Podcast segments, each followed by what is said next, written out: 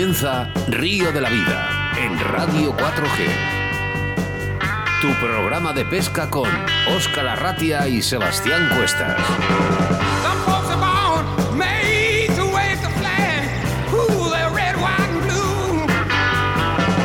Saludos amigos, bienvenidos, bienvenidas a Río de la Vida. Ya estamos una semana más con todos nuestros amigos pescadores y pescadoras.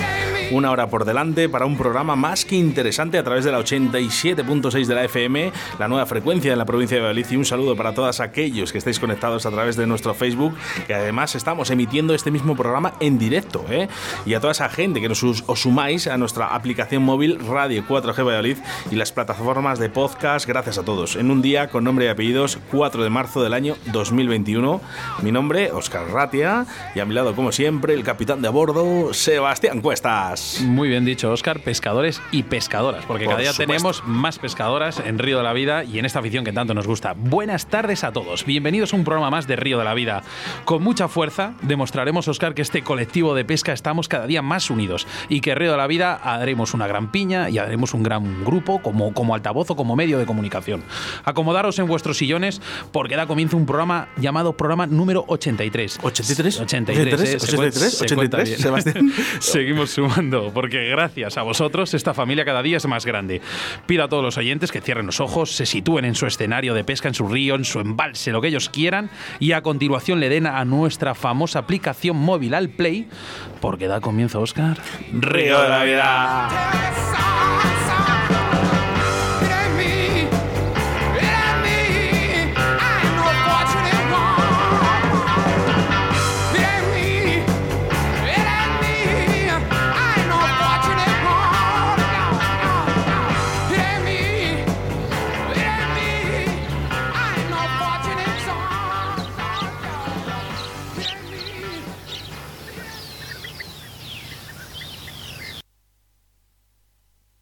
Síguenos a través de Facebook, Río de la Vida.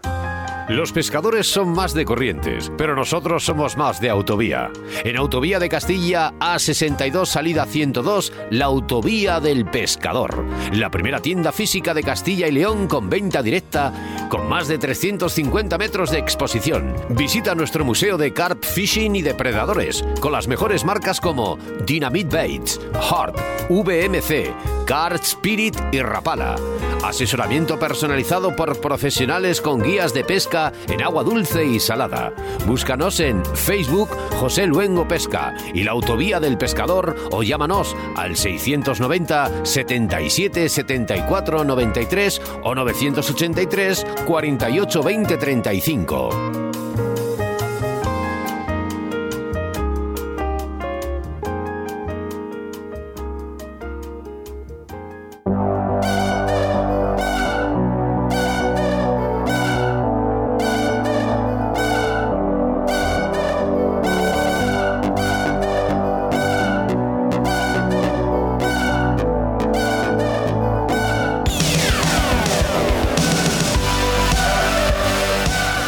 Hablamos de la pesca en agua dulce y más concretamente de la pesca mosca, pero antes Sebastián Cuestas nos hablará de la situación de embalses y caudales, en este caso nos hablará del embalse de Mari Sánchez en la provincia de Ciudad Real. ¿Lo he dicho bien? Mari Sánchez. Sí, cabezuelas, ¿no? Si no me equivoco. En el debate del día hablaremos de la importancia de unas buenas gafas polarizadas. Nuestra entrevista del día son dos grandes amigos de Río de la Vida que en el día de hoy nos hablarán de algo tan importante como es la escuela de pesca recién creada por estos dos grandísimos pescadores de talla mundial como es Pablo Castro Pinos y David García Ferreras. Y como es habitual, hacemos referencia a nuestros patrocinadores de en el día de hoy, que en este caso es la Autovía del Pescador o Dani María, María Dani, eh, la Autovía del Pescador. Sí, porque Qué es- en- entras, abres la puerta, la corredera y es que, es que te pierdes. Miras al fondo y te pierdes. Porque esto es una inmensa tienda encima donde podrás encontrar una gran variedad de marcas de productos de pesca como Dynamite Vice, Harzum, Rapala, entre otros muchos. Tienen todo tipo de artículos como boiles, peles, saborizante, dips, food dips, eh, ropa especializada, accesorios de de, campa, de para de Carfishing, Oscar, eh, es mejor que vayas o que vayan nuestros oyentes, lo visiten y lo vean porque es una voy pasada. habitualmente, además a comprar. Pues mira, si, ya, si quieres ir y quieres, digamos, comprar este tipo de artículos, si necesitas material de la mejor calidad y con unos precios muy competitivos, no dudes en visitarles en la dirección Autovía de Castilla A62, salida 102 en Cubillas de Santa Marta, en Pucela, Valladolid. Puedes comunicarles a través de su Facebook, José Luengo Pesca, su Instagram, La Autovía del Pescado, del Pescador, perdona, o llamándoles a su teléfono de contacto que es el 690 777 493 o al fijo 983 48 20 35. Mm, No me ha dado tiempo a coger el teléfono, Sebastián. Eh, 690 777 493 o el 983 482 035. Bueno, quiero hacer una- un inciso, ¿eh? Venga, vamos a saludar a toda esa gente que está en el Facebook, que se os van conectando mucha gente en el día de hoy. A Rancio, eh, desde León, eh, nos escucha, mira, Félix S.A., Antonio, es- no me llega, eh, a ver, ¿tú lees ahí? Antonio Martins Batista, Pesca Moscavila, Vero Prieto, Xavi del Rosal, Luis Vergues Gregorio, Álvaro Martín, Ros Roots, Manuel José Maniega, Javier Sal, bueno, Ah, muchas, muchas, muchas. Venga, luego saludamos a todo el mundo. ¿eh? Nuestro segundo entrevistado nos trasladamos telefónicamente a Oviedo para hablar con Andrés Torres García de las nuevas normativas de pesca mosca en Asturias. Y los colaboradores de Río de la Vida, Moscas de León, Torno Roll, Riverfly, Cañas Draga, Alta, Pesca Olid, JJ Fishing, la Autovía del Pescador. Muchas gracias ¿eh? a todos los patrocinadores de Río de la Vida. Y quiero recordarte que estamos en directo y que puedes interactuar con nosotros a través de nuestro WhatsApp en el 681072297. Ya nos han llegado mensajes, Sebastián, Sí. como siempre. Oye, quiero destacar lo majo que es el perrito de Andrés, ¿eh? ¿De Andrés? Sí, tiene un perro que le sigue a todos lados. claro, bueno, Claro, sí, el le Max, conozco, le conozco. Max. Eh, Qué grande, ¿eh? Bueno, pues ya sabes, búscanos a través de Facebook si quieres también seguir el programa eh, solo por Río de la Vida. Y hoy quiero enviar un fuerte saludo, muy fuerte, eh, a todos esos pescadores y pescadoras que nos escuchan desde Almasa, que nos han llegado mensajes durante toda la semana y nos escuchan mediante podcast. eh. Muchas gracias a todos.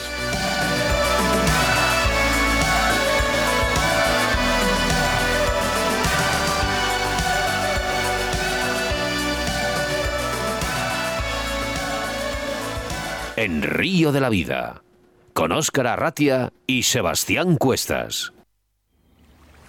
En Río de la Vida, la información de caudales y embalses con Sebastián Cuestas.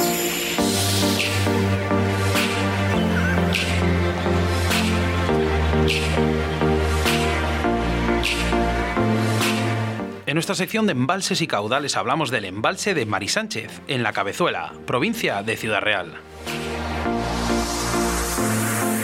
De reciente construcción en los años 80 sobre el río Jabalón y cerca de Valdepeñas, el embalse de Mari Sánchez, también conocido como la Cabezuela, es un pequeño mediano embalse con interesantes perspectivas para la pesca. Alterna zonas de playa con otras de gran profundidad, atractivas reculas e incluso una zona con árboles sumergidos. Ante esta variedad de escenarios nos encontramos como protagonista a las más interesantes especies deportivas. Mucha carpa, tanto común como royal, aunque si queremos centrarnos en ejemplares grandes, deberemos sortear la abundante minitalla, así como los cangrejos. La pesca a la inglesa o a fondo la podemos practicar con comodidad en las zonas de playa, donde podremos sondear diferentes profundidades, pudiendo alcanzar zonas profundas con facilidad. Tradicionalmente se pesca con maíz, aunque sobra decir que se puede utilizar todo tipo de boiles aromatizados y otros materiales modernos. Los depredadores Black Bass y Lucio prosperaron rápidamente en este embalse gracias a la abundancia de alimento en forma de pez pasto, como la pardilla o por ejemplo los cangrejos. Actualmente, posiblemente debido a la sobrepesca, ha disminuido su abundancia, pero sigue habiendo ejemplares de buen tamaño de ambas especies. Pero especialmente hablamos del lucio. La zona del puente es una de las más accesibles, pero también por ello de las más presionadas. Con buen nivel de pesca y buen nivel de agua, y en estas épocas templadas del año, la cabezuela constituye una opción más que interesante para el aficionado pescador.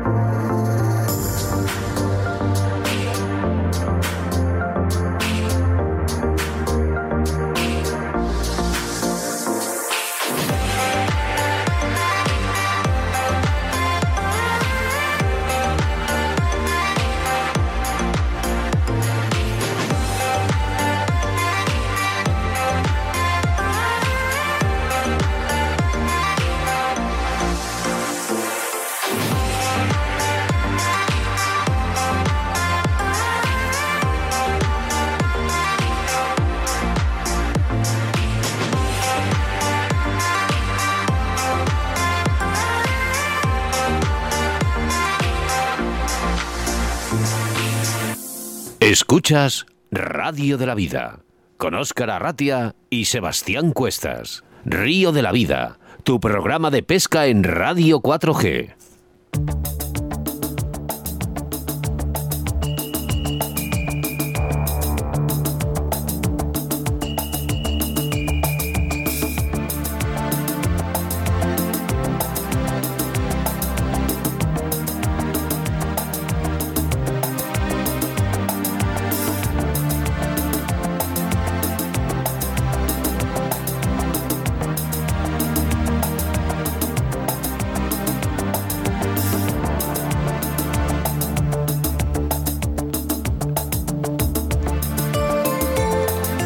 Es importante escoger las gafas adecuadas para la pesca mosca, sin espacios grandes para evitar que la luz pase al ser hidrada.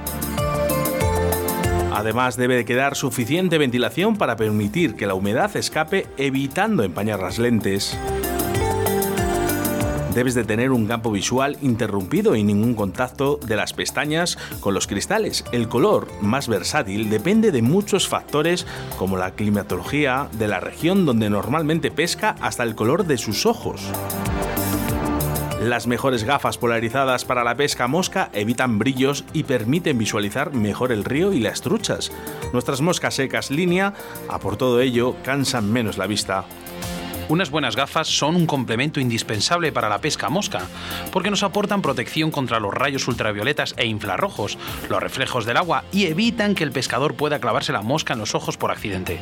Es importante escoger las gafas adecuadas, donde la montura se acople a la cara confortablemente, sin espacios grandes para evitar que la luz pase sin ser filtrada.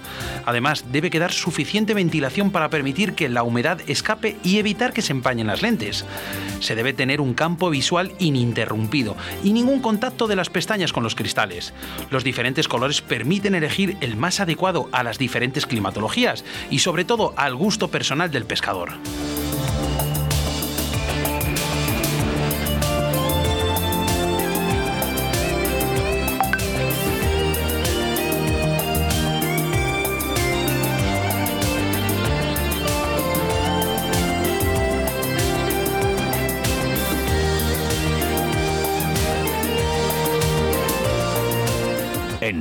De la Vida, con Óscar Arratia y Sebastián Cuestas. En Río de la Vida te ofrecemos nuestro invitado del día. Bueno, pues quizás habría que cambiar eh, este jingle, ¿no? Y este pisador para decir invitado, ¿no? Invitados del día. Hola Pablo, hola David García Ferreras, buenas tardes. Buenas tardes, ¿qué Hola. tal? Hola. ¿Cómo estáis? Hola, muy buenas, Sebas y Oscar, ¿qué tal? Bueno, no sé si le habíamos hecho esto alguna vez, No, Sebastián, ¿eh? hablar con dos personas a la vez, pero bueno, Por, te- por vía telefónica no, en situ sí. era, sí, era importante. Bueno, Eh, dos, dos buenos amigos ya de Río de la Vida. Recuerdo Sí. haber hecho algo con vosotros en conjunto con alguien, pero era cuando el confinamiento, algún Sí. vivo o alguna cosa así por Zoom o por Insta o alguna cosa así fue así. Bueno, veo, Pablo, que sigues eh, poniéndote en forma. Estabas corriendo, ¿no? Cuando te he llamado. Estaba corriendo y ahora mismo estoy haciendo moscas, que hoy he estado una dura jornada de lago y aquí estoy preparando ya las municiones para el próximo día. Madre mía, Pablo, no te sigue ni, uno, ni un niño de 20 años.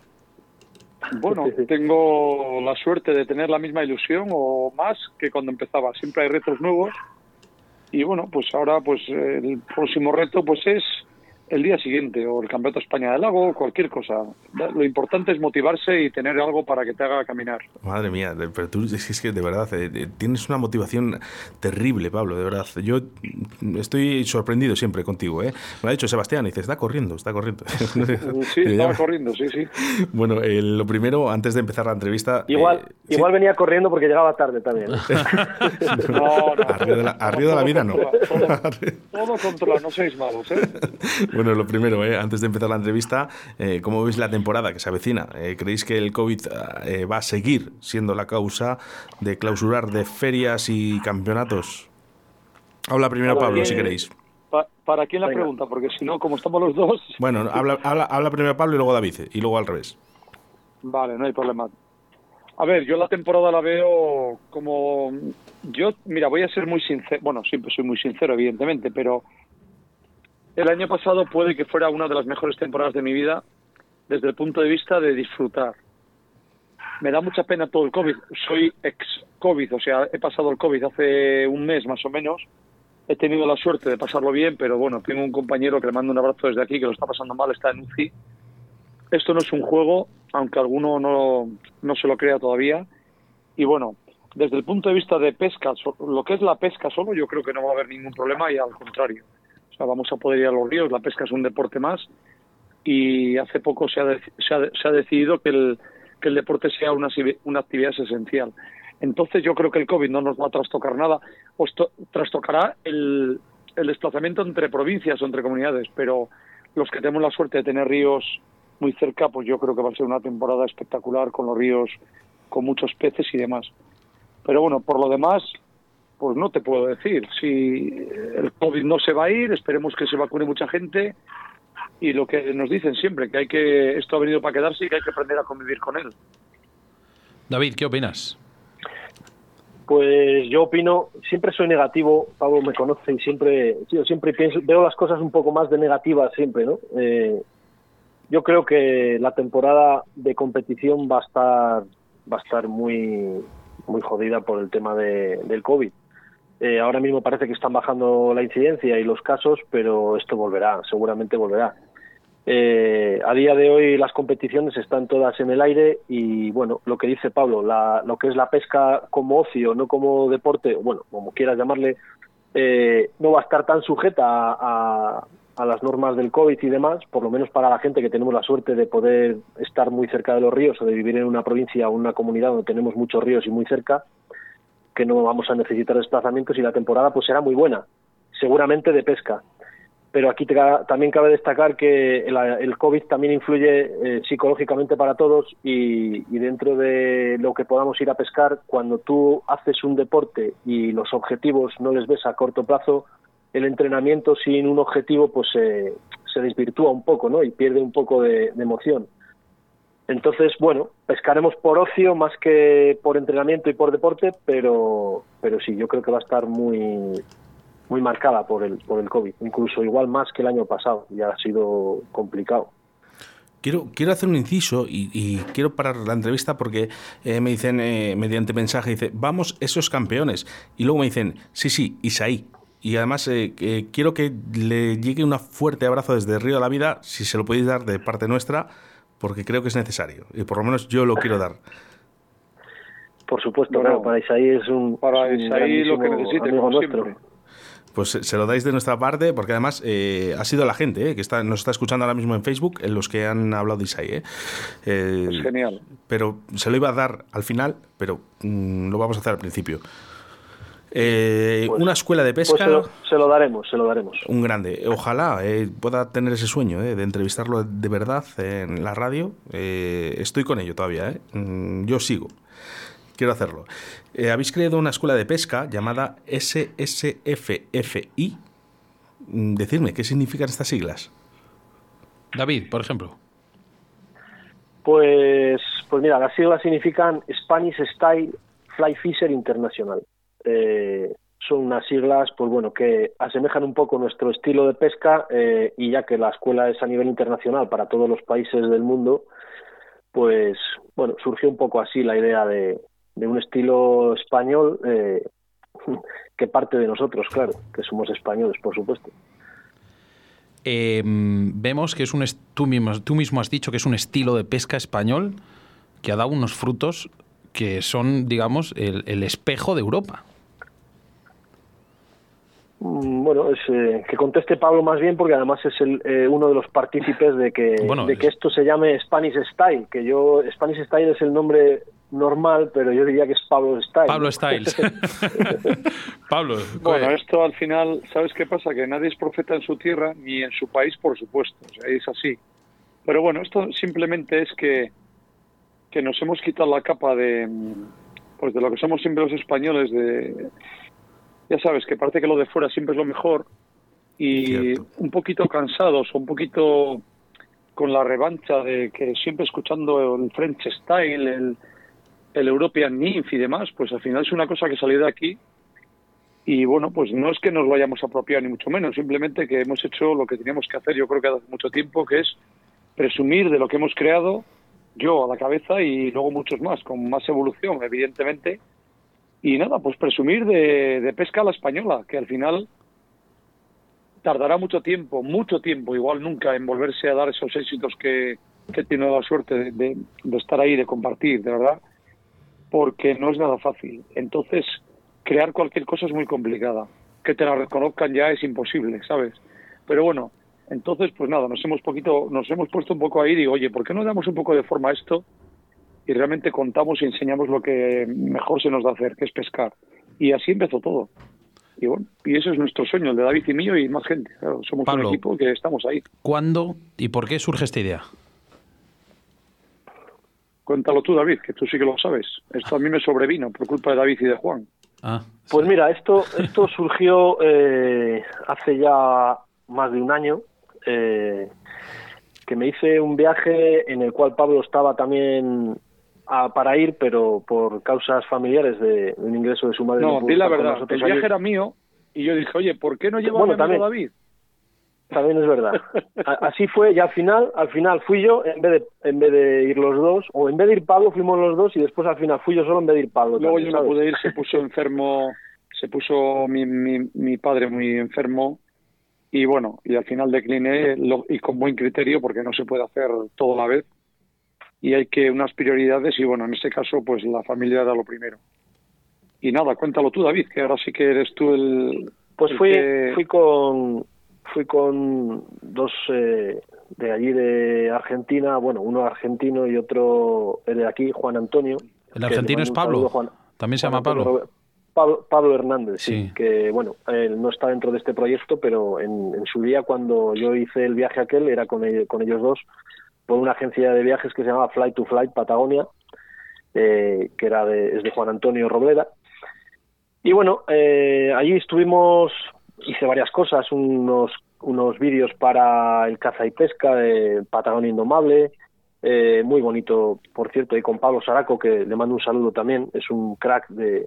de- Me la he visto, muy bonito, vídeo. Y, de- y bueno, eh, y allí después de dar un curso que estuve dando a varias gente de allí, unas capacitaciones, como les llaman ellos, a las orillas del, del río Mayeo, en un campamento mapuche, eh, mientras se preparaba un asado típico patagónico, pues ahí surgió un poco, empezamos a hablar y Juan Antonio, que es un, es un crack de las ideas y que, y que está todo el puto día intentando innovar y evolucionar lo que es el, el mundo de la pesca y el aprendizaje y las redes y bueno, es un crack le mando un saludo también.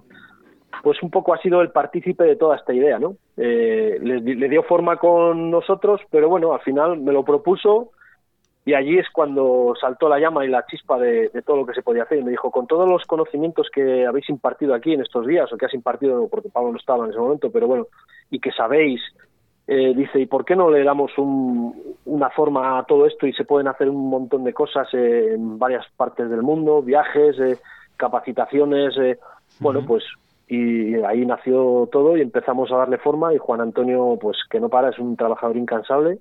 Eh, al día siguiente de venir a España, pues ya estábamos trabajando en el, en el proyecto este. ¿Por qué será que las mejores ideas siempre surgen cuando está rodeado uno de amigos, de una buena comida, de una buena copa, de, de un buen rollo? Al final las buenas La ideas verdad- siempre salen así.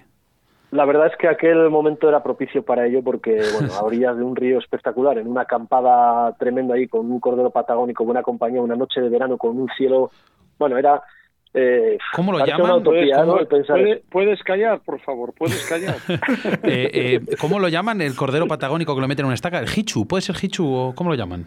No sé, la verdad es que no, cordero patagónico era eh, allí, Sí. cordero patagónico, pero no, no, no sé cómo... No me, cómo no me digáis eso, que, que tengo una historia yo con el cordero patagónico que podéis flipar. Ya lo contaré algún Yo día. lo que tengo, os lo cuento, lo que tengo es un hambre ya de la leche. os lo Hombre, cuento en normal. privado. Después de la carrera que te has pegado. que estuve cuatro días, cuatro días en Patagonia comiendo cordero de, para desayunar. Porque no había otra cosa.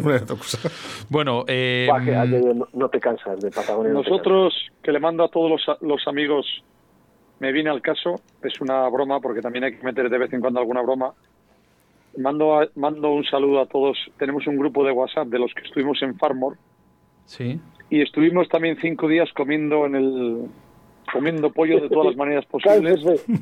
En el KFC que ya no vuelvo, lo siento mucho, el que tenga un KFC conmigo ya no va a hacer negocio. Te puedes Cinco encontrar ahí lo, lo mejor y lo pollo De peor. todas las formas, ya no... Fue, un viaje, un viaje que no olvidaremos todo. nunca. Bueno, No, tampoco, no lo olvidaré. para lo bueno y para lo malo, ¿no? Sí, ese, pa- además de verdad, para las dos cosas, ese hubo de todo. Bueno, vamos a, vamos a pasar la piedra al otro tejado. Pablo, hemos visto que ya habéis estado dando clases online y varios trucos para mejorar la técnica. ¿En qué ha consistido estas clases que, que, que habéis, que habéis sacado? Bueno, pues oye, pues al final, ¿sabes qué pasa? Que a veces es bueno proponer un tema y otras veces yo a mí me gusta mucho más, a mí, ¿eh? A mí, me gusta mucho más una tertulia abierta porque hoy en día con las preguntas con las redes la verdad que es una maravilla y simplemente lo que han consistido estas charlas, tanto la que me ha dado David como la que he dado yo y la que voy a proponer, la del próximo día no, la del próximo viernes va a ir de otra de otra historia que ya os enteraréis, ¿no? Me parece que ya está publicada de materiales, pero bueno, pues eso, dar un poquito en dosis pequeñas eh, algún truco para que la gente vaya mejorando, ¿sabes? Y que nos vayan conociendo y que nos vean más carnales, porque al final parece... eh, hoy me saludó por la mañana saliendo de trabajar, me saludó un tío y dijo, "Joder, yo pensaba que eras el doble de grande. Digo, ya, como me recordaba a Bret Hart, ¿sabes? Digo, el bombero, el bombero solo le faltan cuernos y rabo. O sea, soy un tío normal y corriente y bueno, es muy bueno que nos vayan conociendo y que nos vean que somos gente normal y corriente y transmitir un poquito lo que sabemos, ¿sabes? Simplemente han consistido en eso, en, bueno, pequeños trucos, hacer amenizar a la gente y, bueno, pues que nos vayan conociendo sobre todo. Una, una de las cosas que, que estamos haciendo ahora en estos, en estos días en la escuela es eh, una cosa que llamamos Viernes Mosquero. Eh, que bueno, como habéis visto, hacemos un viernes cada día un, un vivo en, en Instagram. Entre las historias que publicamos antes ponemos ahí de qué quiere la gente hablar, por ejemplo, y ahí nos pueden hacer un montón de preguntas que es imposible contestarlas, ¿sabes? Podríamos estar toda la noche, pero bueno, hacemos media Claro, hora. podemos 45 dar la forma que queramos poco. y podemos enrollarnos en lo que nos dé la gana, pero por eso por eso hemos optado porque la gente pregunte y un poquito explicarles en función de la pregunta, ¿sabes? Porque si no es imposible. Poner a una charla sobre líneas, podemos estar hablando toda la tarde y al final no salimos de ahí. Claro, Siempre va a venir uno y te va a decir, y te va a decir yo utilizo la color roja, ¿qué os parece? Y digo, bueno, pues me parece muy bien. una, un- una más, ¿no? Una más, ¿no? Que, que- que- claro, Claro, que pesca. claro, al final Eh, es eso, al final ¿Sabes cuál es el problema? Que es que, de- bueno, el problema, la virtud, ¿eh? De que los, los red- las redes sociales, eh, el Internet, llegamos a, a todas las partes del mundo y sois conocidos Por eso, mundialmente. por, por eso le hemos llamado así, por eso le hemos llamado así, porque pensamos que España es el centro del universo y no, eh, simplemente somos una parte más y el mundo es muy grande y bueno, y por, por una cosa o por otra nos tenemos que entender en inglés y bueno, pues las siglas, por, pues, pues eso, al final las yo me atrevería me atrevería a decir más España es una pequeñita porción de lo que es el mundo de la pesca porque si conoces un poco de la mun- fuera del pues mundo Estados mosquero, además, tiene del mundo mosquero, que el pensamos mundo que mosquero es muy grande y fly, eh, eh, Estados Unidos tiene 7 millones de pescadores a mosca eh, Canadá Argentina Chile bueno España es la ínfima parte de, de Pero la un, pesca un pequeño Estamos inciso, David y Pablo, un pequeño inciso. España Sí, será sí. lo más pequeño que queráis decir de pesca mosca, pero he de decir que quitado. gracias a que las esto es mi forma de pensar, ¿eh? y no, no tenía que meterme en este tema, pero yo creo que gracias a eso, a que a que nos a que nos mm, hemos tenido tantas trabas en el mundo de la pesca en la competición, que hemos intentado evolucionar tanto que realmente vosotros, en este caso hablando de ti, Pablo y de David, habéis sacado eh, un- tanto tus compañeros, vuestros compañeros de selección, habéis sacado un estilo de pesca que ahora mismo eh, no lo es complicadísimo llegar a vuestro nivel, pero por las circunstancias, porque os habéis encontrado con muchas trabas y habéis tenido que evolucionar muchísimo más de, de- de lo que han podido evolucionar, por ejemplo, en Estados Unidos. es que la Hombre, dificultad te eh, hace precisamente eso, que tengas que espabilar. eso es lo que siempre tiempos difíciles eh, crean gente dura, ¿no? Pues la pesca te pasa lo mismo. Truchas difíciles crean buenos pescadores. No quiere decir que no haya pescadores buenos en todo el mundo, por supuesto que los hay. Pero hay zonas del mundo, por ejemplo, que la pesca todavía no se no tiene tanta presión o tanta evolución que las truchas no piden una exigencia tal como en España. Y yo creo que La eso un malicia hace que bueno. para Aparte, pescarlas, eso está claro. Aparte que, bueno, no solo en pesca, sino en muchísimos deportes, España siempre está a la cabeza de muchísimas otras cosas, sobre todo en el mundo del deporte, yo no digo en el trabajo ni en, ni en la política, ¿no? Porque igual es todo lo contrario. Pero en el mundo del deporte España siempre marca marca muchas pautas, ¿no? En- está siempre a la cabeza en muchísimas cosas. Yo siempre digo que digamos que somos bastante cabezones en todas las disciplinas y al final la suerte de los peces que tenemos, que no son fáciles de pescar porque viene mucha gente de fuera y se da cuenta que aquí no es fácil pescar, hace que salgan pescadores buenos. Es lo que yo creo. Pues eh, yo- Y luego, claro, lo de los éxitos del grupo, pues eso, la fuerza del grupo, o sea, tener la suerte de juntarnos los cinco que nos hemos juntado muchos años, pues eso al final son hornadas de, pues lo hemos visto en todos los deportes, como en el fútbol, en el baloncesto, por mucho que quieras fichar a los mejores, al final dependes de, de eso, de la suerte, de juntar una hornada y a todos ellos, les mando un saludo a todos los que componen el equipo nacional, lo han compuesto, porque sin ellos mm, tampoco nosotros estaríamos, ¿sabes? No es todo cosa nuestra. Iba a decir, digo, sin peloteos, que además som- somos amigos, eh, pero es la verdad, eh, es un grupo muy potente que nos ha dado muchas alegrías y ojalá que, estéis muchos años. Eh, con respecto a la escuela, para, perfeccionar, para perfeccionar o también iniciación, David, por ejemplo. Eh, pues esto está dirigido a todos los públicos, tanto mujeres, hombres, niños, niñas, eh, gente de todos los niveles y gente sobre todo que tenga ganas de aprender, por supuesto. Eh, para aprender, pues bueno, no hace falta ser un, un grandísimo pescador, solo hay que tener ganas de aprender. Nosotros intentaremos enseñar al nivel que de exigencia de cada de cada alumno de lo que quiera y bueno, pues enseñamos todas las técnicas eh, que a nosotros nos han nos han dado buenos resultados, ¿no? Al final lo que se trata esto es de, llegar al río y pescar un pez y, y de la manera que, que quieras en ese momento. Pues eh, en qué técnica enseñar, en qué momento, eh, con qué se puede mejorar, eh, con cuál pescarías más, pues muchas cosas que se pueden enseñar, ¿no? Y al final lo que se trata es de que la gente disfrute, eh, esto no está dirigido solo a competidores, por supuesto, ni mucho menos, y ese es el lo que te puedo decir, que El problema- El problema de el mucha gente en la pesca es que piensa que lo sabe todo, incluso yo, ¿sabes? Nadie lo sabemos todo y seguimos cada día, cuando por eso entrenas cada día, porque al final tienes que seguir puliendo detalles y al final te ponen una traba y al final buscas una, un atajo para seguir evolucionando algo que te pensabas que te, pues como cuando pescábamos al hilo, pues al final pescamos sin hilo, ¿ves? O sea, si te prohíben pescar a mosca, pues pescaremos, eh, yo qué sé, con qué pescaremos. Pero bueno, que al Yo creo- final yo esta- creo que es este lo, tipo de lo más bonito es lo más bonito de la pesca no que siempre tiene una evolución posible aunque sea muy pequeña Exacto, el límite lo tiene una tú. posible Y siempre habrá quien nos ponga trabas.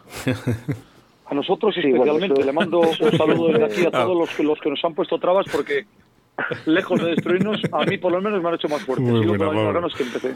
Muy tú, buena, me ha tú mismo gustado. lo comentaste antes no ante la adversidad te puedes crecer bueno pues cuando Yo, yo cuando sí. más ya me te conozco. puedes te pueden poner eh, trabas o adversidades pues pasa lo mismo con las truchas momentos difíciles gente dura Me ha gustado, me ha gustado, Pablo. ¿eh? luego, luego, luego te llamo. Eh, bueno, aparte No de, las, de las clases estas online que estáis haciendo, eh, tan maravillosas, también habrá esas clases presenciales cuando nos deje el COVID, claro, lógicamente. Bueno, eso va a ser más complicado, pero se puede todo estudiar, ¿sabes? Al final eso, esto es una idea de un grupo de gente, porque a mí me la pusieron encima de la mesa yo que soy un más lanzado que, que con cohete, pues le vi enseguida, le vi enseguida el interés y me gustó. Y a ver, el límite lo vamos a poner nosotros, o sea, al final esto no ha hecho nada más que empezar y evidentemente pues no sé por dónde va a tirar al final, ¿sabes? Igual, perdón, igual nos vemos tan pequeñitos que estamos acostumbrados a ser españoles que nos impide saltar, ¿sabes? Igual saltamos y hacemos de todo, igual pasamos el charco y hacemos de todo, no, no lo sé, yo no lo sé, yo quiero pensar que sí y a ver a ver lo que a ver cómo acaba todo esto. Tenéis buena, bueno, tenéis buena jornada día- para ello. ¿eh? El día 11 de marzo realizaremos una masterclass eh, y ahí vamos a hacer una, una presentación un poco más oficial de, de la escuela. Daremos unas, unas bases, unas técnicas para todos los asistentes y vamos a realizarlo en dos convocatorias. Una va a ser para horario español, que hay muchísima gente de fuera también que nos sigue, entonces, bueno, sobre todo de Sudamérica, y vamos a hacer a las ocho y media eh, para España y otra masterclass a las siete y media en horario Argentina, Chile, Brasil, Uruguay, algún país más de Sudamérica. Va a ser una masterclass, eh, bueno, pues para todo el que se inscriba y asista, va a ser gratuito la masterclass. Y además eh, tenemos ahí un pequeño, un pequeño regalo que, que vamos a hacer, que nos ha donado la tienda El Rey del Río, una tienda de Asturias, y lo vamos a sortear entre todos los participantes que, que han seguido para escribirse los pasos que tienen que seguir. Un Los pequeño participantes regalo, saben lo que dices. tienen que Madre hacer. mía, no sé. Y bueno, el regalo, el regalo se trata de una, nada más, nada más y nada menos que de, de una Vision Nismaniac, eh, Fíjate. 11 pies línea del 3. Fíjate. Una de nuestras bueno, hijas. ¿Dónde dices que hay que yo apuntarse, eh, David? Cada día la quiero poner. Eh, En, la, en las redes, en, en Instagram, en, Sí. en las historias de Instagram te marca los pasos que tienes. En que- arroba escuela de pesca para- con mosca, Sí, ahí mismo en ese te escribes y ya está. fíjate. Lo, Pues, lo- lo ponemos luego en el- podcast, lo, vamos a poner en el podcast. que hacer. Pues os lo, agra- os lo agradecemos. de corazón. Sí, sí, claro. si nos supuesto. mandáis exactamente luego por WhatsApp lo que tenemos que poner en el podcast, eh, lo- luego Vale, lo pongo yo, ¿vale? Eh, hablamos de clases de pesca, pero de montaje de moscas, ¿vais a dar esas clases? Pues eso, mira, en eso te voy a contestar yo. De momento no, porque no tenemos tiempo para todo. Y además, todo el mundo, como si en la pesca todo el mundo piensa que lo sabe todo, en el mundo del montaje, le dices a la gente que pescamos con la oreja libre y no se lo cree nadie. ¿Sabes? Yo Eso nunca digo que no, porque para que no te como- crean. Pero también la Como bien dijo, sí, eso es verdad. lo de La oreja de cuántas veces lo hemos hecho y cuántas veces lo hemos dicho y al final, bueno, pues. eh, yo no te voy a decir que no ni que sí, porque tampoco sabemos lo que decía Pablo antes, no sabemos la dirección que vamos a No tomar. sabemos la trabajamos día a día, lo grande ni lo pequeño día a día en esto y, y bueno, si hay mucha demanda y la gente pues quiere hacer un montaje o quiere hacer algún... Lo que pasa que es que el mundo del montaje es, eh, puedes enseñar algún patrón, pero pero ahora una oreja de liebre, mañana una verde, pasado una marrón, si al final es todo lo mismo, más o menos, ¿sabes? Puedes cambiar tonos, colores, eh, permutaciones de muchos elementos, ¿no? Pero bueno, eh, pero sí, yo no descarto la idea de que algún día nos ¿Sabéis pongamos lo bueno, del torno ¿sabéis lo bueno de todo hacer. esto? Lo bueno de todo esto es que es lo primero darse cuenta de que no lo sabemos todo, ni, ni nadie, ni nosotros. Es verdad que nosotros tenemos la suerte de pasar muchas, muchas horas de río y muchas horas de río de las inquietas, no de ir a, como digo yo, al pesebre, ¿sabes? De ir siempre a lo mismo. Y eso te da mucha calidad, te da esa calidad. Pues en el mundo del montaje de las moscas, en el mundo de la evolución de la pesca, es lo mismo. Es lo mismo.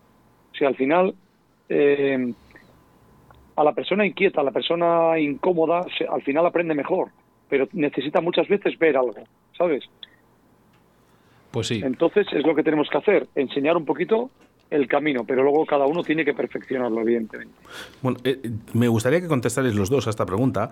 Eh, en esta escuela de pesca, si alguien quiere iniciarse en la pesca mosca, eh, supongo que evitará muchas horas, de días, meses e incluso años de aprendizaje que tanto os ha costado a vosotros. ¿Cuál- puedes, puedes contestar los dos. Me gustaría que contestáis los dos. Primero que Sí, conteste sí, David pues- y luego yo, así el agujero que deje David ya lo sigo yo por él. Pues a ver, es la idea principal y es la dirección que tiene que tomar la escuela. Por supuesto que, que está hecho para todos los pescadores y, y bueno, ¿qué te voy a decir? Yo si, en, si cuando yo comencé eh, a, a- a ser tan inquieto y a querer aprender hubiera habido algo similar a esto, ya vamos, ya me conformaba con haber tenido internet en vez de un catálogo que te fiabas de lo que veías en un catálogo, por ejemplo, para comprar, ya de ahí sacabas tus patrones, tus bajas mentales y tus cosas. Imagínate, eras autodidacta Di la, en di la gran verdad, David, si me hubieras, si me hubieras conocido antes, o, o- o también, pero si te hubiera conocido antes, igual no sabías tampoco lo que me pudiste enseñar. Entonces, igual tampoco hubiera sido. David, por favor. Pero bueno, no había, en verdad. aquel momento no había, no había gente que te, que te enseñara. Y había mucha gente que si te enseñaba, te enseñaban lo que no era real. O sea, te engañaban. Eh. Ha habido, ¿cómo- mu- ha habido mucho, Y- perdona, Sebas, ha habido mucho de eso, David. Uf, a mí me Y- lo pasa. sigue bien. habiendo, sigue me habiendo. pillaron, me pillaron de crío, sí, sigue habiendo. Sí, hay mucha gente que vende humo y otros que se aprovechan de los, de los conocimientos de los demás. Pero le das una caña. Style, y se atribuye méritos eh, también. ¿eh? ¿Sabes? Tú, hay mucha gente que tú de palabras se puede contar todo lo que quieras. Yo puedo ahora mismo, que no me estáis viendo, puedo estar contándote, lo puedo leer aquí en un libro donde me dé la gana, puedo contarte cómo se escribió el Quijote. Pero me dejas una pluma para escribir el Quijote y igual no sé por dónde empezar, ¿entiendes? Pues esto es lo mismo.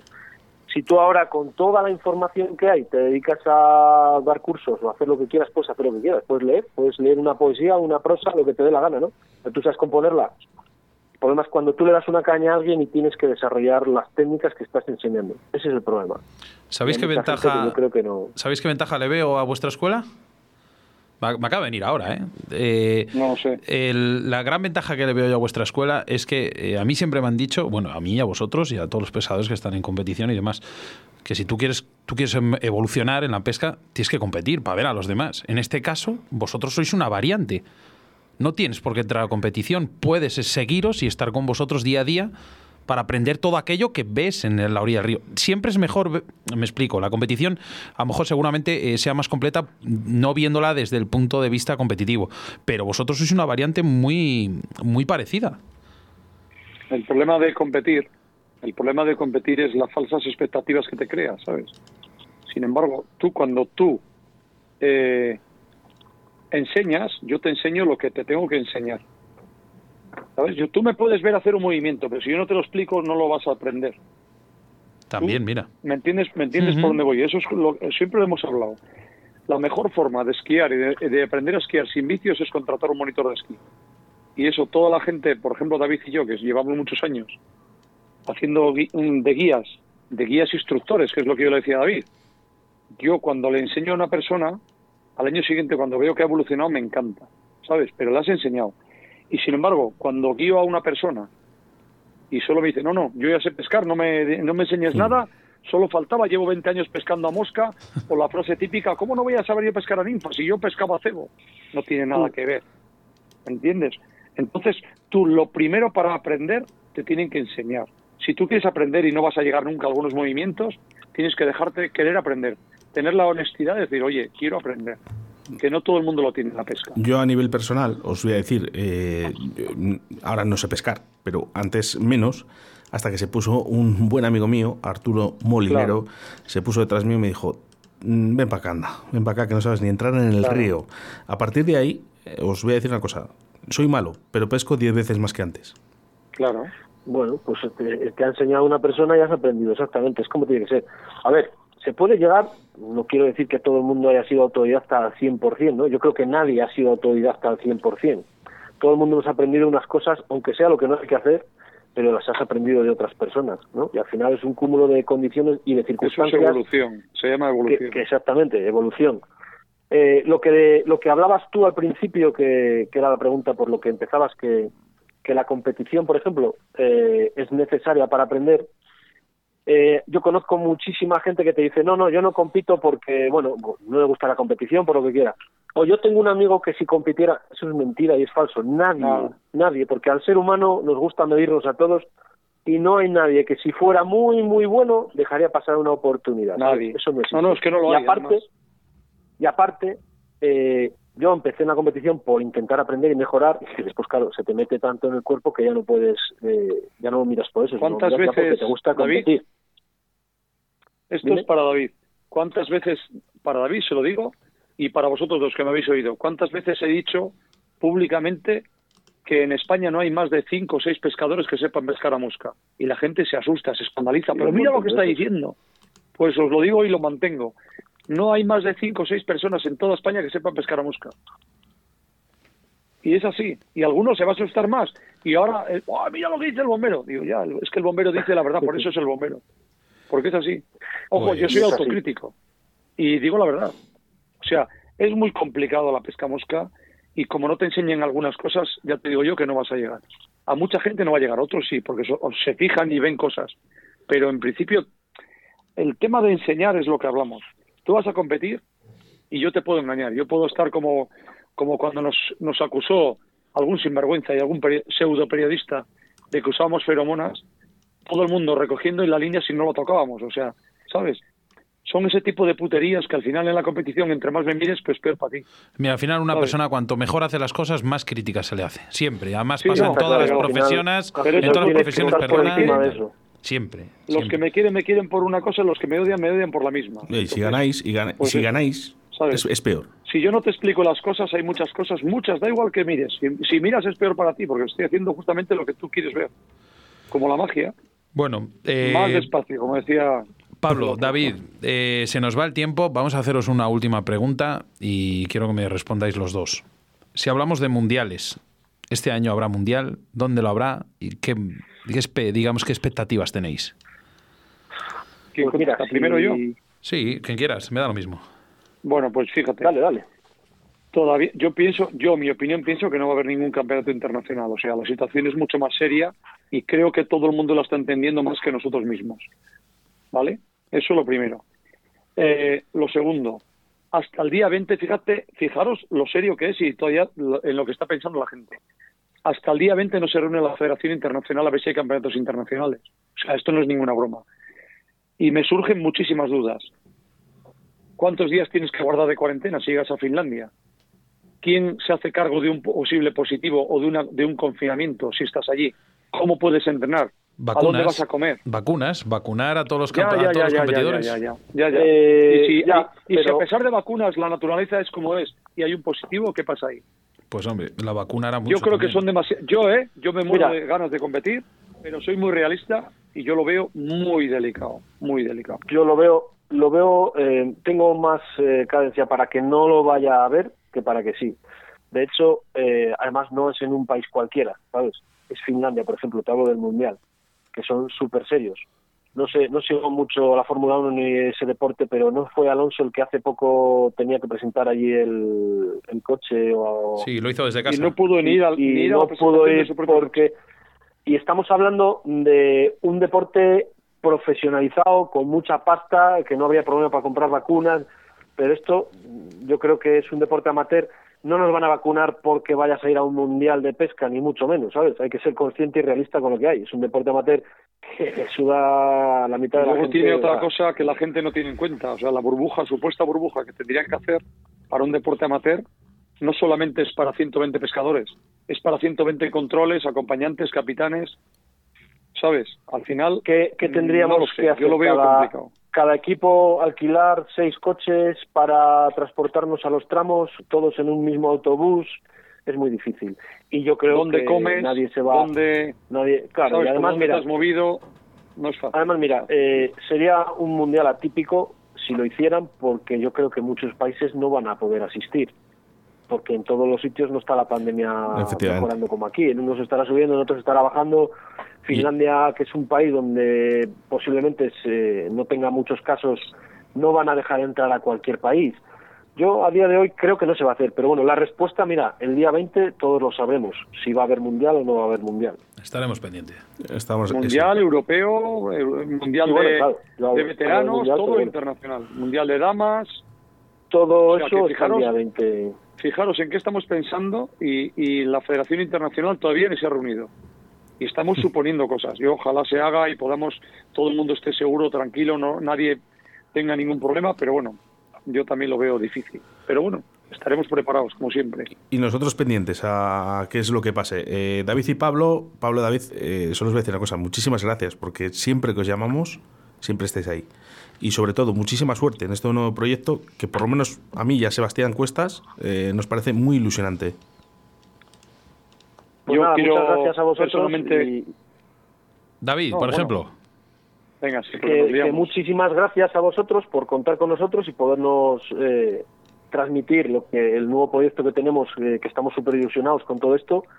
Quiero, quiero dar las gracias aparte a todo el equipo que hay detrás, que no solo somos Pablo y yo y Juan Antonio, hay mucha más gente eh, de asesoramiento y de redes y demás cosas que están trabajando muchísimo y muy duro en este proyecto. Aunque de momento está empezando, yo creo que va a ser un- una cosa buena a la larga. Y bueno, eh, pues nada, agradecer a vosotros también por habernos dado la oportunidad de dar a conocer este proyecto y a todo el mundo que nos escucha y nos sigue por las redes, que ahora mismo nos están, vamos, tratando espectacular. Tenemos muchos seguidores, eh, la cosa está muy bien, ¿sabes? Parece que se anima mucho la gente a seguirnos y a ver, a ver lo que sale de aquí. Bueno, pues David, Pablo, Pablo, David. Spanish Style Fly Fishing International. Qué bien suena, me encanta. Me- a mí Eh, también, me encanta, la verdad. Escucha, eh, una vez más, eh, Oscar, ¿querías contarle algo? No, nada, que, que estoy aquí escuchando a estos grandes. Ah, es que pensé que me querías contar algo. Bueno, pues nada, que muchas gracias de verdad por estar aquí y nada, pues a ver si este año hacemos unos, hacemos una visitilla y yo qué sé, pues pasamos un rato en el río, ¿no?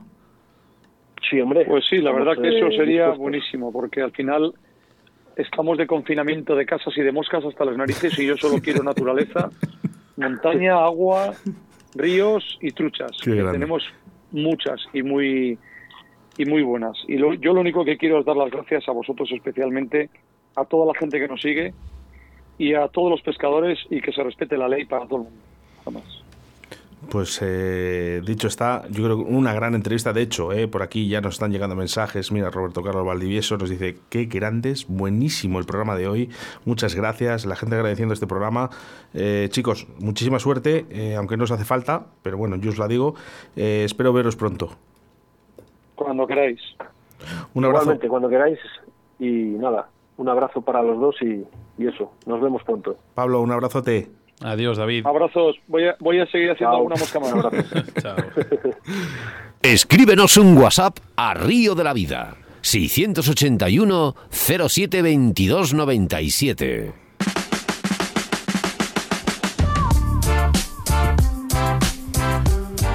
Bueno, pues eh, qué grandes, ¿eh? Pablo, David, eh, David y Pablo. Siempre que les llamamos, siempre están ahí. Eh, es un placer tenerles eh, en Río de la Vida como unos miembros más de la familia.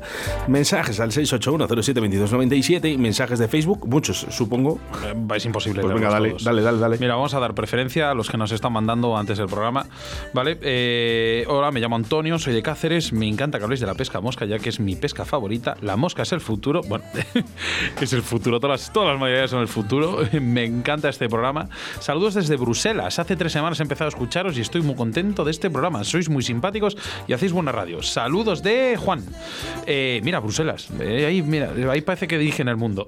¿De Bruselas? sí, Bruselas, Bruselas. ¿Bruselas? Sí, sí. No, no, no, no nos habían llegado mensajes de Bruselas todavía. Mira, eh, Mariano de Málaga, ya podéis decir cuándo y cómo vais a hacer la próxima quedada de Río de la Vida. ¿Hemos dicho algo, Oscar? No, de momento con COVID eh, Uf, vamos, a mantener, complicado. vamos a mantener los márgenes. ¿Me dejas eh, poner Sí. unos mensajes de audio, Sebastián Cuestas? Pon todo lo que quieras. Venga, gracias. Buenas tardes, chicos. El programa de hoy no pinta nada mal. Venga, a por ello. Bueno, nos ha llegado a las 5 de la tarde. Espera más mensajes. Hola, buenas tardes, Sebas, Oscar, Minayo y a todos los oyentes y pescadores de esta emisora. Aquí estamos una vez más escuchando este programa maravilloso que ya tenía ganas de que llegara el, momento. Las semanas se hacen más largas pensando en cuándo llega el programa. Venga, un abrazo para todos. Sebastián, ¿eh, mensajes de Facebook. Más, mira, Tino Faez, voy a leer aleatorias, ¿eh? no puedo leer todos. Hola amigos, qué buen plantel tenéis hoy por allí. Un saludo para todos. A Alfredo González Fernández, más por aquí. Domingo Garro López, España tiene y tendrá los mejores pescadores. Los ríos españoles son de lo más difícil. Ah, Mira, ahí te doy toda la razón, son de lo más difícil. Mira, Ismael eh, García Gómez, que, que nos sigue, de verdad, muchísimas gracias, Isma. Eh, buenas tardes desde León y Sergio Bello Barco también, buenas tardes. desde Murcia, desde Murcia, eh, Paco Taji, eh, siempre, eh, escuchándonos. Domingo Garro López, este no sé si es nuevo, pero bueno, saludos. José Antonio Galeana, eh, que le tocó un, un lote, no sé qué te tocó, pero algo le tocó. Sois muy grandes. Pablo Castro Pinos, David García Ferreras, ánimo con el proyecto. Bueno, esto es un poco la base de, de Mira, los mensajes. hay uno que está pidiendo paso al siguiente invitado. Quería escuchar Andrés, por favor, y llegué tarde. Pues mira, no has llegado tarde. Viene ahora después de, después de aquí de, de la pareja de campeones.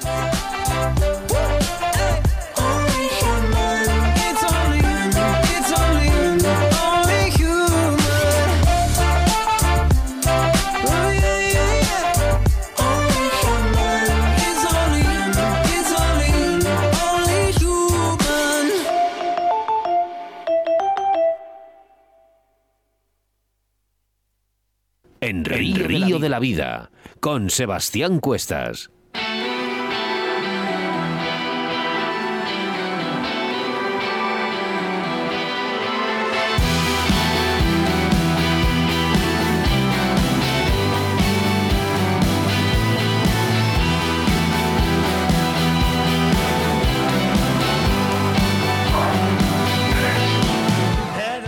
De la Vida trabajamos semana tras semana preparando un programa para que cada jueves tengáis a un invitado nuevo. Y es que el próximo día 11 de marzo, habéis oído bien, 11 de marzo, tendremos a Luca de Carp Study Group.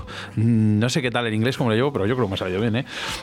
No te preocupes, no te preocupes, eh, que cuando venga, eh, te aviso, Sebastián Cuestas, esto es una pasada porque va a hablar de una cosa súper importante. Sí, nos va a hablar de la- las bases de la alimentación de nuestros peces, profundizando muchísimo. O sea, un tema que para mí se me escapa totalmente. Es que creo que, al igual que hablaba Pablo Castropinos y David García Ferreras, ¿no? Eh, no lo sabemos todo, ¿no? Pero hay gente que realmente, no digo que lo sepa todo, pero está muy medido en, en este caso, ¿no? Y sobre todo en la alimentación de los peces. Hacemos referencia a nuestro patrocinador del día de hoy, que es la Autovía del Pescador. Pues sí, porque para alimentación de peces tenemos a nuestro patrocinador, la Autovía del Pescador. En esta gran tienda podrás encontrar una gran cantidad de marcas de productos de pesca como Dynamite Vice, Hard, Zoom, Rapala, entre otros muchos. Tienen todo tipo de artículos como boiles, peles, saborizantes, engodos, ropa especializada y accesorios para la acampada del car fishing. Así que ya sabes, si necesitas material de la mejor calidad y con unos precios muy competitivos, no dudes en visitarles en la dirección Autovía de Castilla A62, salida 102 en Cubillas de Santa Marta, Valladolid. También puedes localizarles a través de su Facebook, José Lengua Luengo Pesca, Instagram, La Autovía del Pescador, o llamándoles a su teléfono de contacto, apunta Oscar para que no repita, Venga, vale. 690 777 493 o 983 482 035. 482, 035. gracias. Nuestro segundo entrevistado hablamos con el reconocido pescador de salmónidos Andrés Torres García, Andresín, ¿eh? para hablarnos sobre la nueva normativa de la pesca en Asturias. Un poco de buena música mientras navegamos telefónicamente a Oviedo y enseguida estamos con todos vosotros.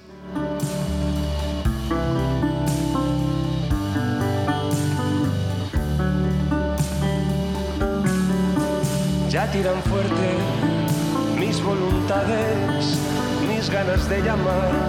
A voz en grito tus malditas atenciones. Sube la fiebre de este pobre músculo impaciente. Ya me separo del envoltorio, de la inutilidad, del peso muerto de este cuerpo descarnado. Ojos cerrados, boca abierta, cuento tres y salgo.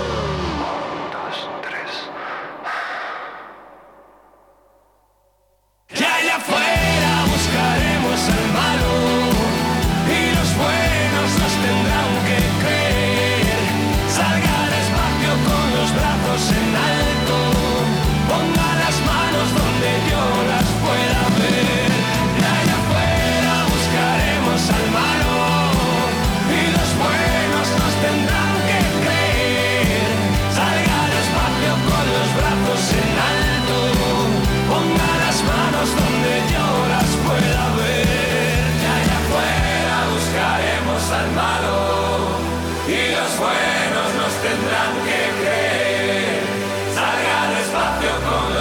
brazos en alto, ponga las manos donde yo las pueda ver.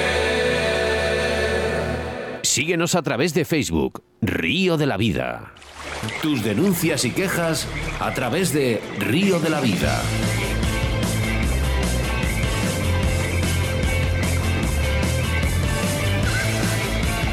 Hoy en los micrófonos de Río de la Vida hablamos con Andrés Torres, uno de los pescadores iconos de la pesca de salmones mosca en la región de Asturias y en toda España y en todo el mundo porque es un tío súper majo. Buenos días, eh, buenas tardes Andrés. Buenas tardes, ¿qué tal? Bueno, eh, ¿Tienes de- el tienes- altavoz? Tengo, estoy en el coche, estoy llegando a casa, en dos minutos estoy. Vale, bueno, vamos a intentarlo así. Muchas gracias de momento por estar con nosotros. Además, eh, nos hemos desviado un poquito el tiempo porque eh, nos hemos pasado un poquito de esa entrevista con Pablo eh, yo- y con David, que yo creo que era merecida. Eh, ¿qué- ¿Cómo estás, Andrés? ¿Todo bien?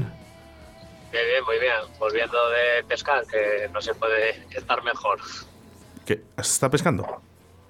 Sí, estuve en Javares esta tarde. Qué bien. Qué grande, qué grande. Bueno, eh, cuéntanos un poquito, porque queremos saber un poquito de ti, Andrés, eh, quién eres y cómo te viene esta afición de la pesca. Lo primero, antes de hablar de la- esa normativa Asturias. Bueno, la verdad es que la afición de la pesca todavía a día de hoy no tengo muy claro de, de dónde me viene, porque en mi casa no pesca nadie. y mi abuelo en su día pescaba en el órbigo alguna trucha, pero vaya, nada, nada que me haya podido enseñar a mí. Y no sé, un día me dio por ahí y, y hasta hoy. La verdad es que si lo, si lo pienso fríamente, no sé exactamente de dónde salió esta afición. Pues mira, no, no lo sabrás, pero buen pescador eres un rato, ¿eh? Bueno, la verdad es que lo cogí con ganas y oye, ya sabes que lo que es lo que te gusta, pues siempre te implicas un poco más, ¿no? Eh, Andrés, eh, bueno, Andrés y Andrés sin palos amigos, ¿no? Sí, Sí, sí. Vamos a ver, hay un, hay un problema gordo este año en Asturias. Hay una norma que, que se ha implantado este año en la normativa en vuestra tierra, en Asturias, que ha levantado ampollas, sobre todo en los pescadores sin muerte.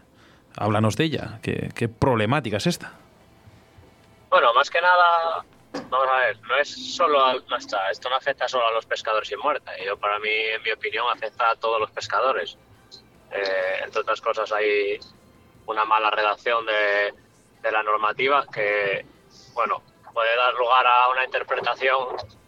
Cada uno puede interpretar una cosa, pero vamos, yo creo que está bien claro que, que según tal y como está la normativa a día de hoy, pues van a quitar a muchos pescadores del río, con muerte y sin muerte y, y mucha gente. La verdad es que aquí ya llevamos unos años con el problema de que aquí nadie quiere ver el problema que tenemos en Asturias, que es que nos quedamos sin peces y la cosecharía está atada de pies y manos porque quiere.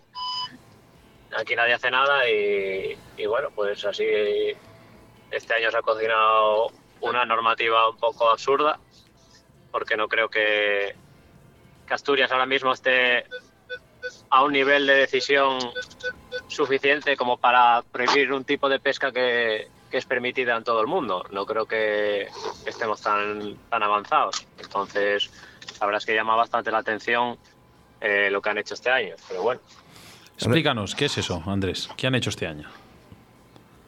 Bueno, pues yo creo que ha habido como una mezcla de cosas, porque aquí el Principado pues ha estado incumpliendo eh, un tratado, un, un plan de gestión del salmón que se firmó en 2009, eh, al cual no le ha hecho ni caso.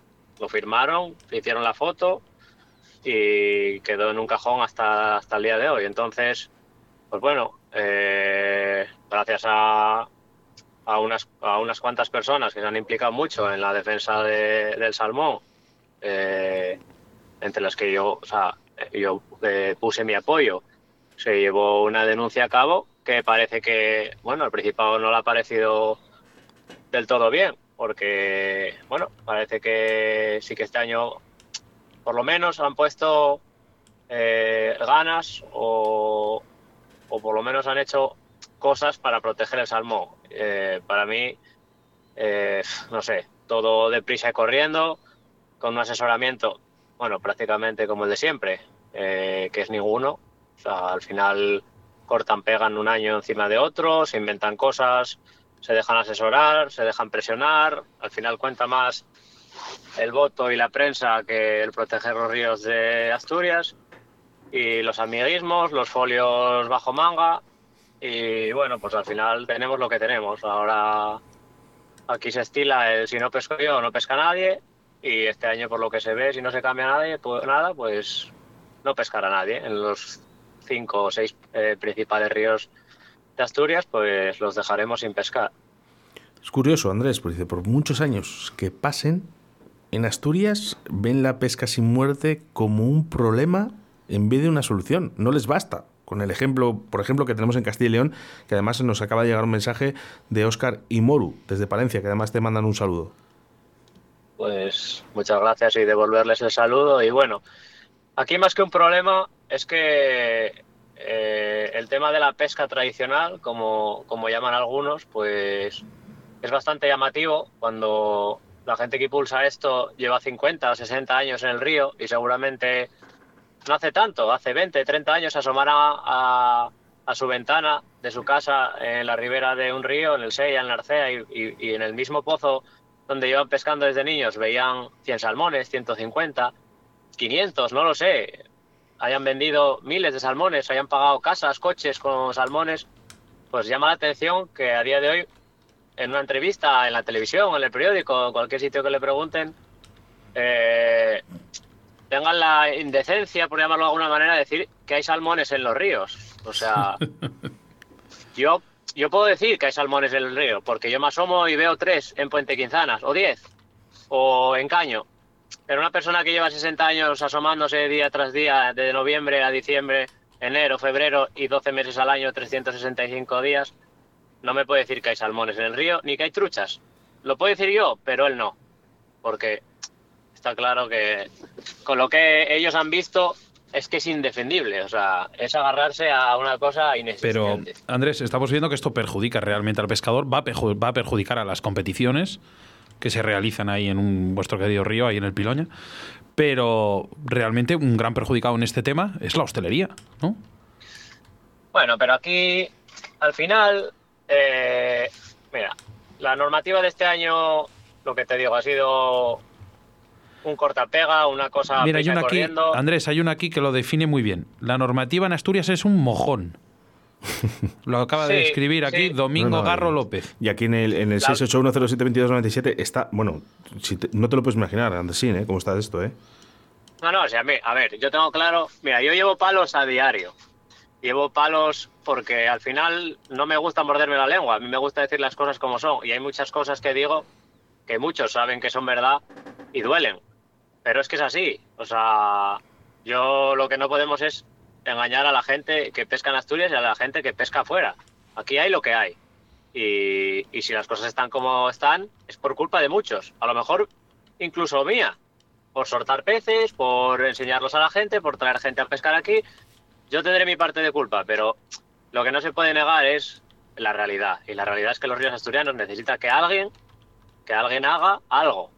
Ya no te digo que lo pongan todo sin muerte. Mm, está más que comprobado que yo nunca defiendo eso. De hecho, ahora mismo ni siquiera defiendo eh, que quiten la ninfa, por ejemplo, palos con muerte o palos sin muerte. No, yo creo que la gente tiene que poder ir a pescar como le dé la gana.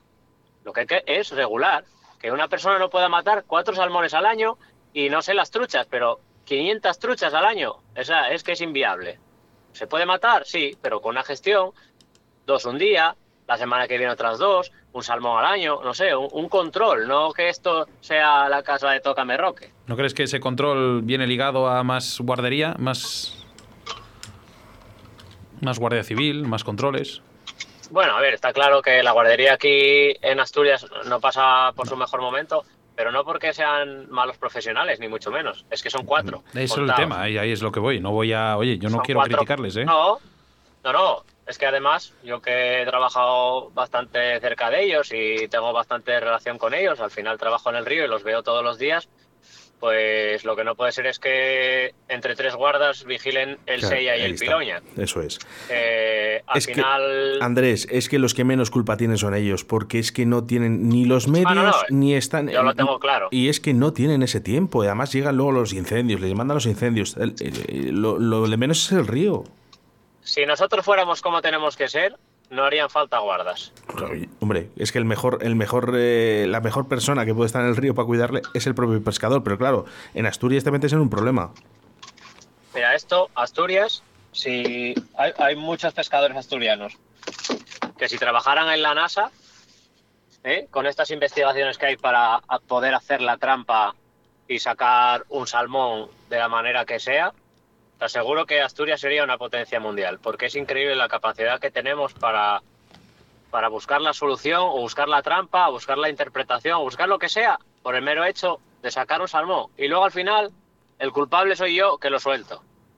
O sea, es así, ese es el, el nivel el nivel que tenemos eh, eh, en, en Asturias, que, que- que se oyen una cantidad de tonterías increíble que yo no sé cómo a la persona que gestiona en el Principado no le cae la cara de vergüenza de seguir asesorándose por la misma Mira, gente. Andrés. Una y otra vez. Aquí Alfonso Mazuelas nos dice, eh, llevo varios años pescando el coto de salmón en las cotos de salmón en Asturias solamente por pescar reos. No merece la pena salir del paraíso como es Castilla y León para ir a Asturias a sufrir intentando sacar un pez. Asturias, un paraíso que están destrozando.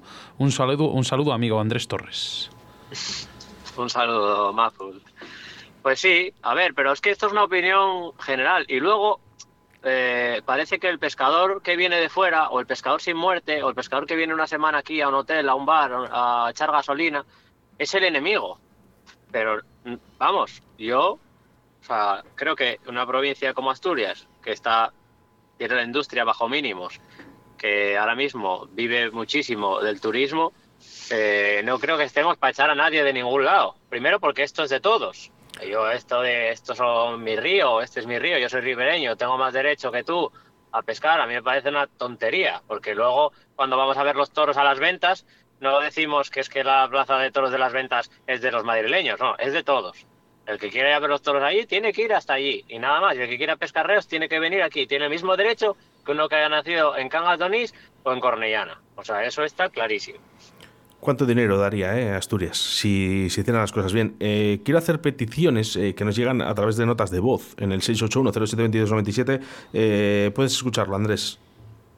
Un saludo para Pandresín, eh, decirle que siga luchando, que, que no se desanime, que estos son temporadas, que, que son altibajos y, y no nos queda más remedio que llegar y, y seguir dando guerra.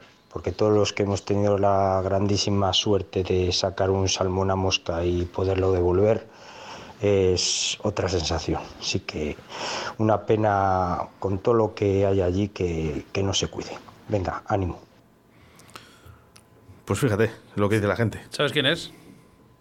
Eh, no, no, no, sí que le conozco la voz, pero no caigo, ¿eh? Valdivieso, Roberto Carlos Valdivieso. Es el delegado de la, federa- de la federación aquí de, de Valladolid. No, pero eh, mucho de a lo mejor del problema que tenemos es que eh, no hacemos el suficientemente eh, ruido. Parece una tontería, pero yo me estoy dando cuenta de que al final la Consejería del Principado de Asturias lo único que no quiere es ruido. Aquí las amenazas a- y las gestiones se hacen a través de la prensa, de decir, te voy a sacar en prensa y voy a decir esto, voy a decir lo otro, el voto de aquí y el voto de allá. ¿Qué pasa? Que el pescador sin muerte o el pescador que viene de fuera no le apetece meterse en líos. Si viene aquí tres años y no pesca, el cuarto va a León, o va a Pirineos, o va al País Vasco. Es que es así, tú vienes aquí a disfrutar. Entonces, sí que es verdad que parece que, que somos cuatro amigos los que soltamos los peces, como dicen aquí, que no se cogen los cotos o que los cotos y muerte salmón eh, no tienen éxito. Obviamente, si tú de cada río eh, dejas un coto sin muerte en condiciones y los otros dos que hay a lo mejor eh, no los cogerían ni, ni con muerte, pues es normal que estén vacíos. Si tú pones los cotos buenos sin muerte, eh, ya me contarás a ver cuántos permisos hay en la FIGAL al cabo del año. Claro.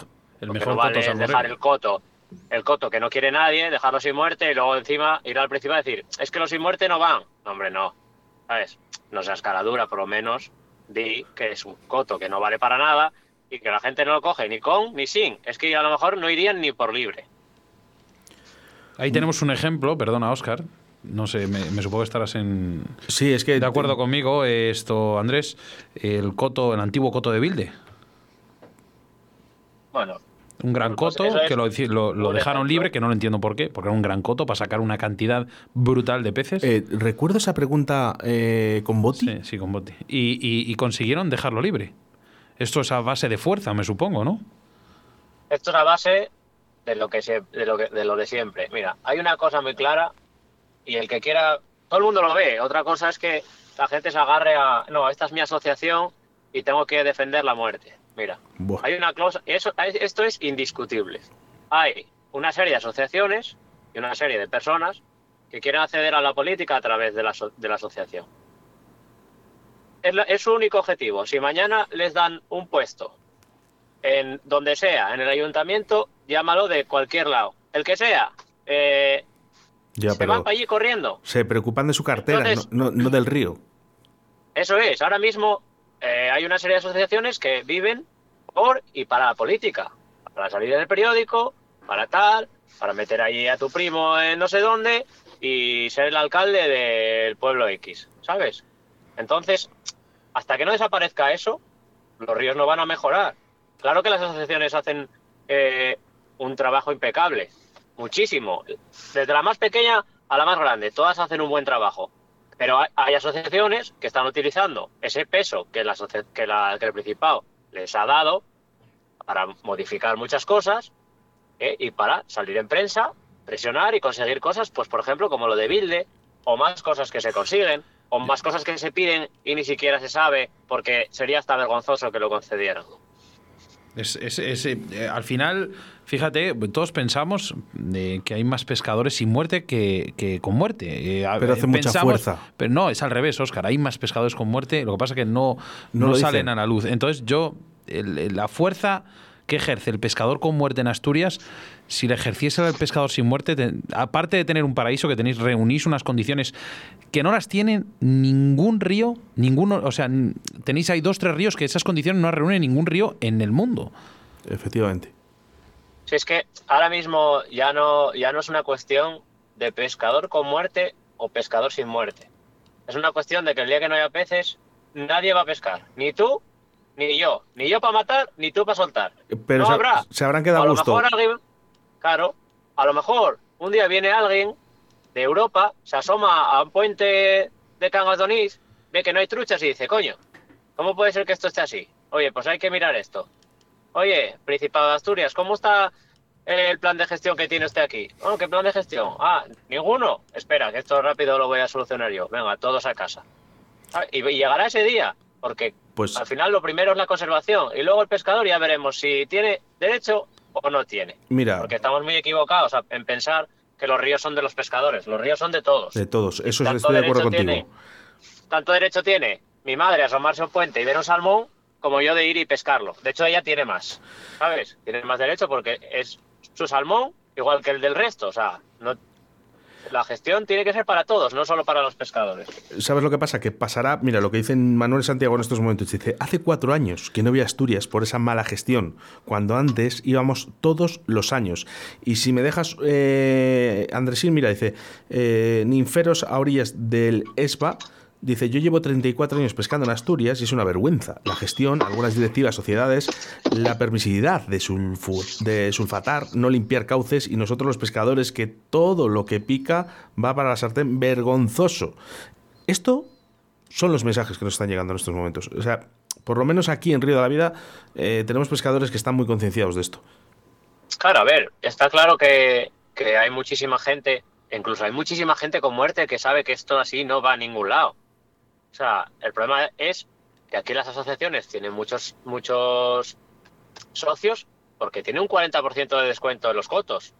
Si mañana el Principado decide quitar ese 40% de los cotos, las asociaciones se van, se quedan en, te iba a decir la mitad, pero es que ni siquiera, porque al final las asociaciones trabajan 10, 15 personas 20 a lo sumo. O sea, cuando las mestas llama a gente para cortar aletas adiposas, junta 30 personas, los de siempre, los que tienen ganas de trabajar. El resto están allí porque les hacen un 40% cuando quieren sacar eh, arenas. En el Esmerión pasa igual, en la Asturiana pasa lo mismo. Yo he repoblado salmones, eh, truchas de la Asturiana y he repoblado yo solo con el señor que llevaba la cuba porque no había ni un solo socio que viniera a echar los peces, ni uno.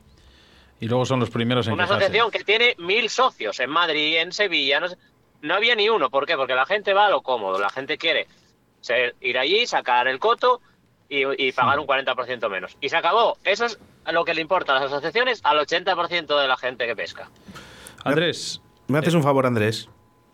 Sí. No cambies nunca. Que gente como tú necesitamos... No, y te lo digo en serio. Y, y- y tenemos esta amistad que, que nos conocemos. De verdad, no cambies nunca. Necesitamos gente como tú en este país. Esto tiene que salir adelante con gente como tú. Si salgo vivo de esta, la Que verdad sí, es que sí, hombre, sí. Aquí así. estamos nosotros para apoyarte, hombre. Tú tranquilo, que nosotros estamos escudo. Andrés, para rematar la entrevista, solución. ¿Qué solución le darías? Hombre, yo, la solución es que entre todos pongamos un poco y demos el brazo a torcer. Si hay que vedar tramos, vedar. Si hay que quitar de matar peces, hay que quitar de matar peces. Yo creo que aquí todos tenemos que abrocharnos el cinturón y tomar medidas, pero lo que no se puede es tomar medidas siempre enfocadas a los mismos. No es viable que se prohíba la ninfa y se deje cebo natural. Eso solo pasa en Asturias, en una comunidad de un millón de habitantes que no pinta nada en ningún lado y que nos estamos inventando una, una normativa que es irrisoria. Al final hace, hace mucha fuerza el, como digo yo, el enchufe. El estar enchufado hace mucha fuerza. Andrés, dale un fuerte abrazo, una chuchona al perrín. Ah, Andrés, sí. a Max. Max. que tengo ganas de volverle a Oye, ver. por favor, si queréis ver el vídeo eh, de Andresín con Max eh, haciendo flexiones con esa canción, yo, será de lo mejor que he visto en el confinamiento. Aquí lo tengo enroscado, que viene muerto del lago. Qué grande. Siempre con su perro. Eh, Andresín, mil gracias, de verdad. eh. Y, lo, lo que he dicho, por favor, dame ese favor, no cambies nunca. Que, que nosotros estamos aquí mm, para todo lo que tú quieras y, y todo lo que vamos a hacer, aquí estamos. Pues gracias a vosotros por dar voz a, a gente como yo y, y bueno, y a todos los demás que, que oye, que las opiniones de todos valen y, y sirven para mejorar. Lo dicho, Andrés, no cambies. Un fuerte abrazo y aquí te dejamos las puertas abiertas para un, para un próximo programa. Cuando queráis. Un abrazo, Andrés. Bueno, un saludo y un saludo a todos. Río de la Vida, tu programa de pesca en Radio 4G.